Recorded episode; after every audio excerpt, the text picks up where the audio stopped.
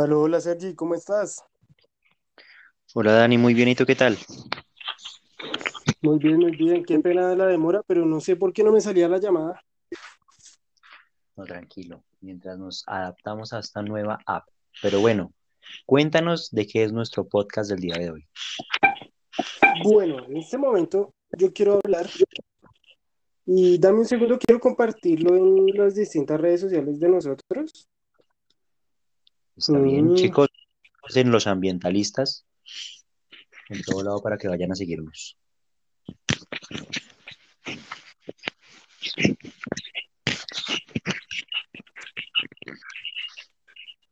Entonces, hoy quiero hablar acerca de ecomoda, el coste excesivo a los productos biodegradables. No sé, ¿qué piensas tú al respecto de esto? Ok, ya sé para dónde va la cosa, ya nos iremos encarrilando por el camino que es. Entonces te cuento que muchas veces las industrias utilizan su marca y su posicionamiento y las tendencias que están hoy en día, por ejemplo, el tema de realizar productos eh, biodegradables, aprovechan esa tendencia y esa moda y puede que incluso el producto salga más económico al realizarlo con materiales biodegradables, porque obviamente sale más económico. eh, no se tiene en cuenta también el costo después de que el material ya no sirve, sino que entra a un proceso en la cadena productiva y se puede reutilizar.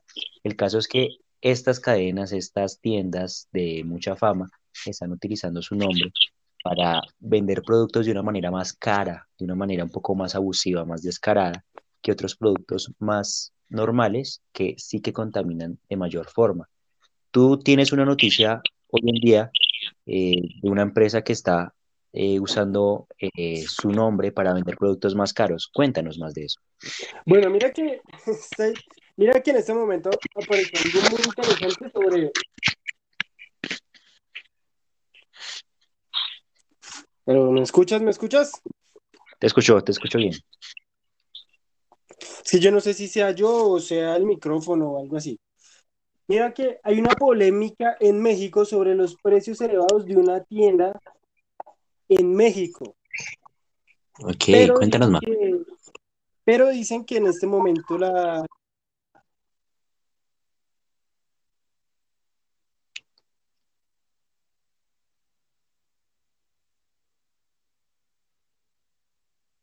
Bueno, Dani,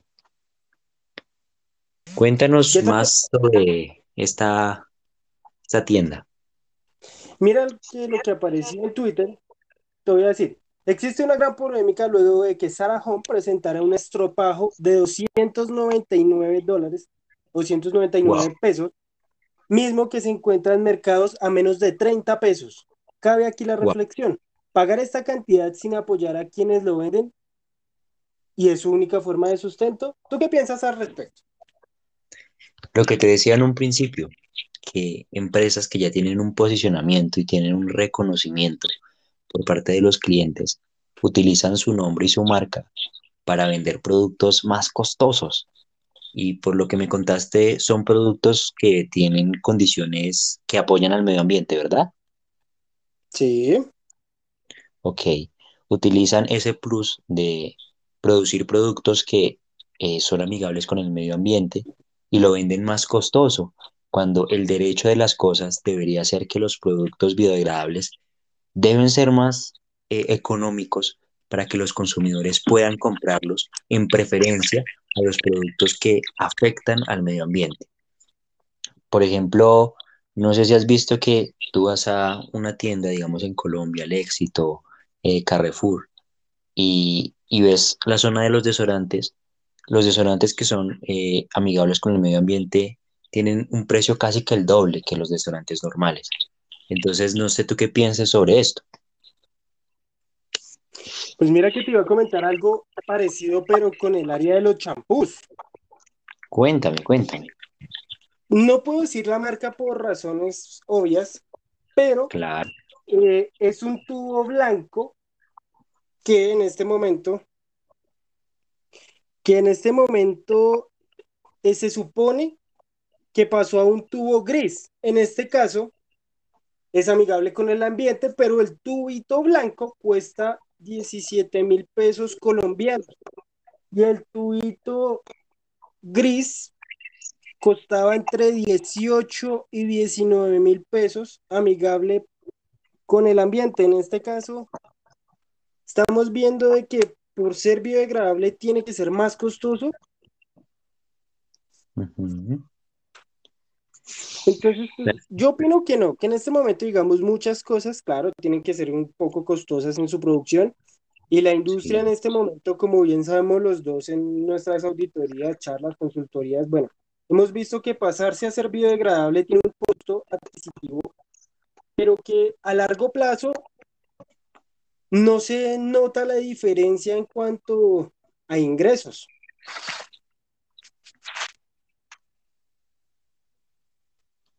Ok, Dani. Pues eso también lo podemos ver un poquito esos ingresos contrastados con el tema del marketing. Eh, muchas empresas están viendo que hoy en día la tendencia es eh, somos eh, amigables con el medio ambiente, compra nuestro producto. Esto con el fin de que la gente no se sienta culpable. Utilizan también un marketing de culpa, en donde yo, yo como consumidor estoy comprando un producto y me siento bien porque es un producto que no afecta al medio ambiente. Y eso es lo que hacen las empresas. Eso también tiene pues un costo de más. No crean que las personas hicieron esas propagandas porque sí, las empresas hicieron esas propagandas porque sí. Eso nos, eh, eso nos cuesta a nosotros.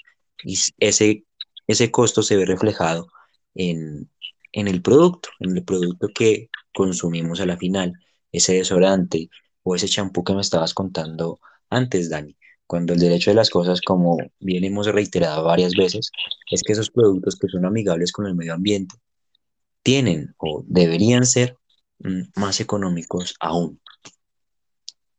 ¿Qué te parece, Dani? Bueno, ¿tú qué piensas, tú qué piensas de la etiqueta que están saliendo con productos 100% biodegradables? ¿Es real o es una mentira?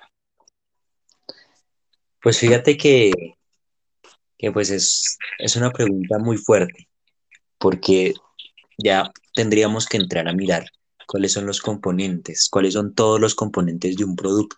Y ahorita, en este momento, pues no tengo el producto como tal para decirte tal componente afecta al medio ambiente en tal parte. Pero lo que es cierto es que habría que mm, mirar a profundidad cuando alguien te dice, oye, esto es 100% eh, amigable con el medio ambiente. Ahí yo te digo cuáles son los componentes, eh, el material que utilizaste para el, el compartimiento o el plástico donde va el producto. Eh, ¿Afecta a la final? ¿Qué haces con esto? ¿Cómo lo puedes ingresar a la cadena? ¿Cómo puedes hacer que tenga un mínimo impacto? ¿Y a ti qué te parece, Dani, que, sería un mínimo impacto en un producto eh, que supuestamente es 100% biodegradable? Bueno, la verdad yo creo que toda cadena de producción tiene, tiene algún desecho, ¿cierto? Entonces, creo que, eh, bueno, digamos, lo que impacto sería, ¿cómo, ¿cómo utilizamos esos desechos para crear otra cosa? De un producto sacar otro y otro y otro. En este caso, digamos, eh, Tú conoces todo el tema de eh, el aceite, ¿cierto?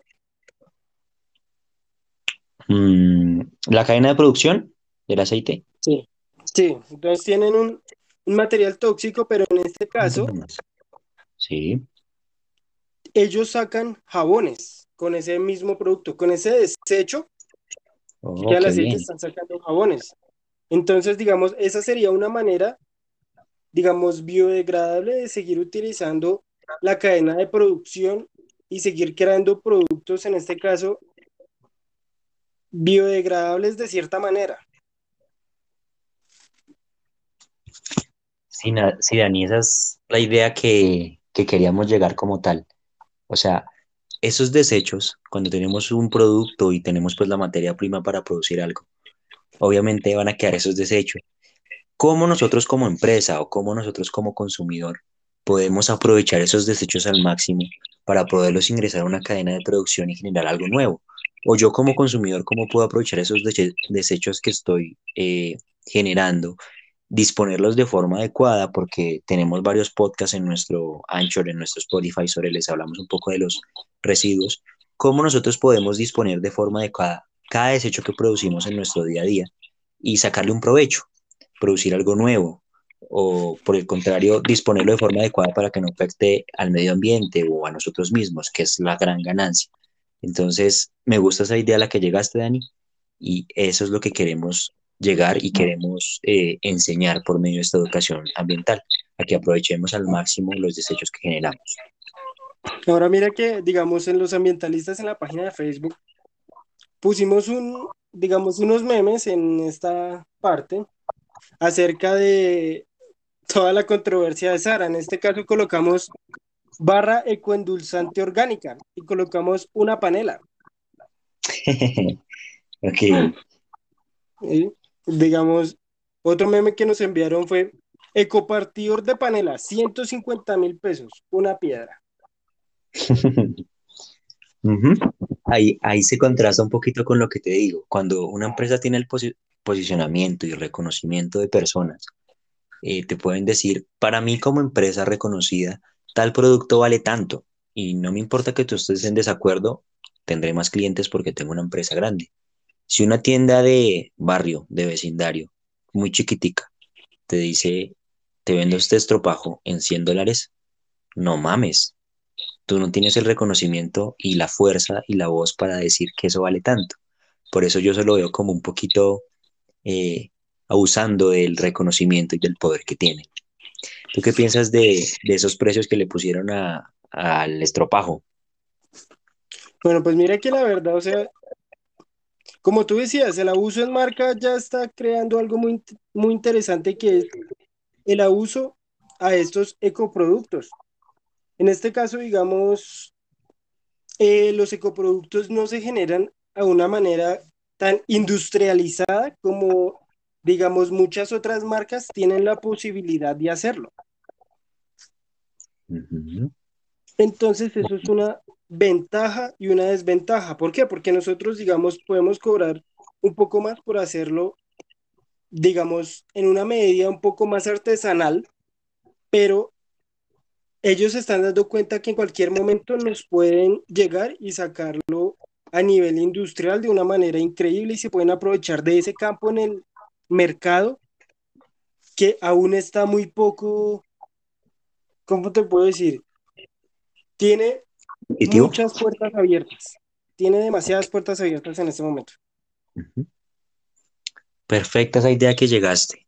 Esos productos no están industrializados y por tanto no se están produciendo en masa, lo que significa que se van a producir unos pocos y producir unos pocos a su vez significan más costos y más costos es igual a un precio más elevado para el consumidor final.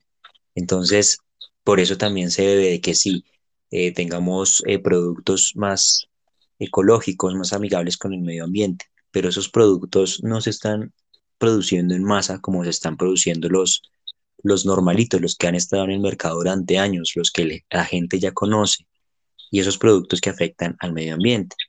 Por eso, asimismo, entiendo un poquito esa dinámica de los precios, porque se está gastando mucho en crear pocos productos eh, con el medio ambiente y para sopesar ese, ese gasto requiere de, un mayor costo del, consumidor final que pueda pagar por ese producto. Así pueden sustentar y sostener eh, ese tipo de productos ¿Tú qué crees que sería eh, el derecho de las cosas?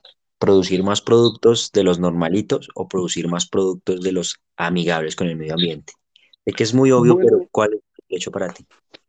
Bueno, Sergi, regálame un segundo porque quiero saludar en este momento a Claudia Alonso que nos manda saludos en Facebook y también a Rosa Ruelas y a Luvian Beltrán nos mandan saludos por Facebook, nos dicen que aún no tienen la aplicación, pero que ya saben que la van a descargar, ¿listo?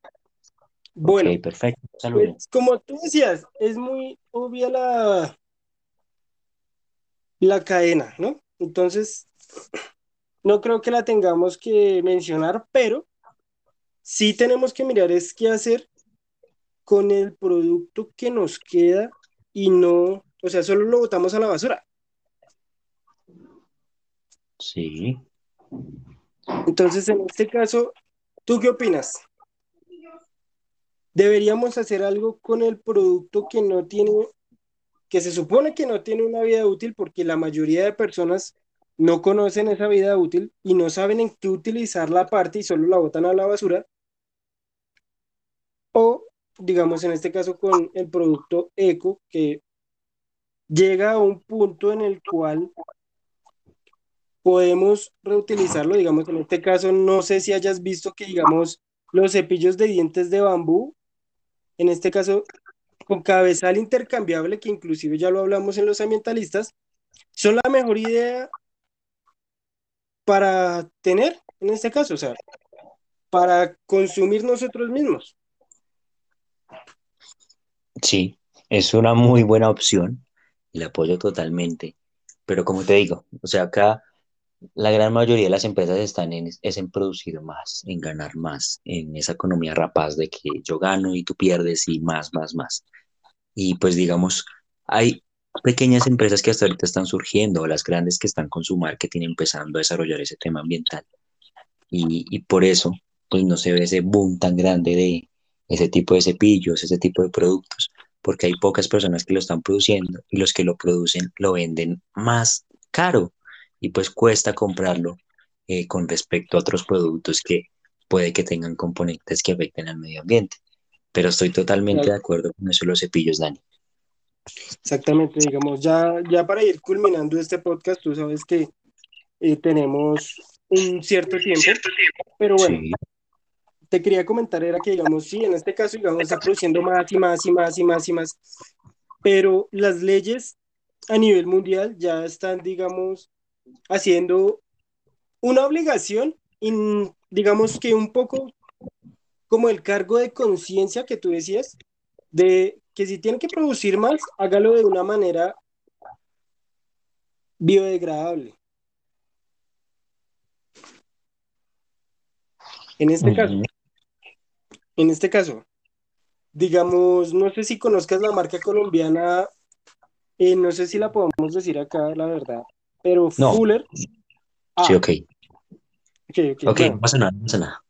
¿Qué pasó con? Digamos, digamos, en este caso, ellos se supone que tienen una muy buena parte de productos biodegradables. Ok. Que en este caso, pues para Colombia al menos es una muy buena parte, porque ya estamos dejando de salir de las marcas que solo están votando y votando y votando propaganda que nos hemos visto inundados y llenos de propaganda por la televisión y por los medios digitales. Y ya pasamos a, digamos que estas empresas que no tienen tanto auge, pero que sí lo están haciendo, digamos, de una parte bien y que ayudan al medio ambiente. Esas son las empresas que, que hay que apoyar, que hay que promover. Y eso es lo que está buscando ahorita el gobierno. Hoy en día el gobierno, no les voy a hablar mucho de normativa, porque entiendo que me escuchan de varios países y, y pues únicamente hablar de la normativa de Colombia pues no sería justo. Pero sí que es cierto que en grandes rasgos el gobierno colombiano lo que hace es apoyar y compensar a las personas que se acogen a, la normativa con el fin de que ellas sigan ese camino y digan, venga, es, es mejor eh, apoyar al medio ambiente en vez de estarlo perjudicando. Si yo me acojo a esta medida, el gobierno tiene incentivos y le ayuda al empresario a que siga por ese camino y que ayude a mejorar sus actividades a través de el, el apoyo al medio ambiente. Entonces, ese tipo de empresas eh, realmente es muy bueno lo que están haciendo, porque su labor social y su labor con el medio ambiente es admirable y pues qué chévere que la hayas traído hoy en día. Igual forma, lo que estamos hablando de esta empresa son cosas buenas. Bueno, te iba a decir, Sergi, en este momento ya creo que estamos acabando, pero la última pregunta viene de parte de Instagram Mario Muñoz nos viene comentando. Ya que estamos hablando de este tema, me gustaría preguntarles qué opinan acerca de... La voy a reformular un poquito. Ok. ¿Qué opinamos de los excesivos costos en los carros híbridos y ecológicos en Colombia y Latinoamérica? Te la tengo. Brother, como te digo, eh, es un producto que no se ha industrializado y por tanto la mano de obra, eh, la materia prima, cada elemento del carro va a costar un poco más que el producir un carro normal a gasolina. Por tanto, el producir solo un carro en comparación a producir 100 carros en una, en una producción grandísima, obviamente me va a costar más. Y pues obviamente el derecho de las cosas es que cobren más por un eh, automóvil que ayuda al medio ambiente. Entonces, eh, no veo la problemática, pero lo que sí, sí, que es cierto es que deberían eh, empezar a industrializar eso de una forma más masiva para que la gente prefiera este tipo de coches al tipo de coches de gasolina. ¿Qué te parece? Claro, igualmente, digamos, a largo plazo van a bajar, todo está bajando, digamos, en este momento puedes verlo en paneles solares, puedes verlo en toda clase de energías y bueno, eh, ya para ahora sí culminar en este caso, Sergi, te queríamos decir que muchas gracias por acompañarnos en este podcast el día de hoy. No, con todo gusto, Dani. Eso estamos.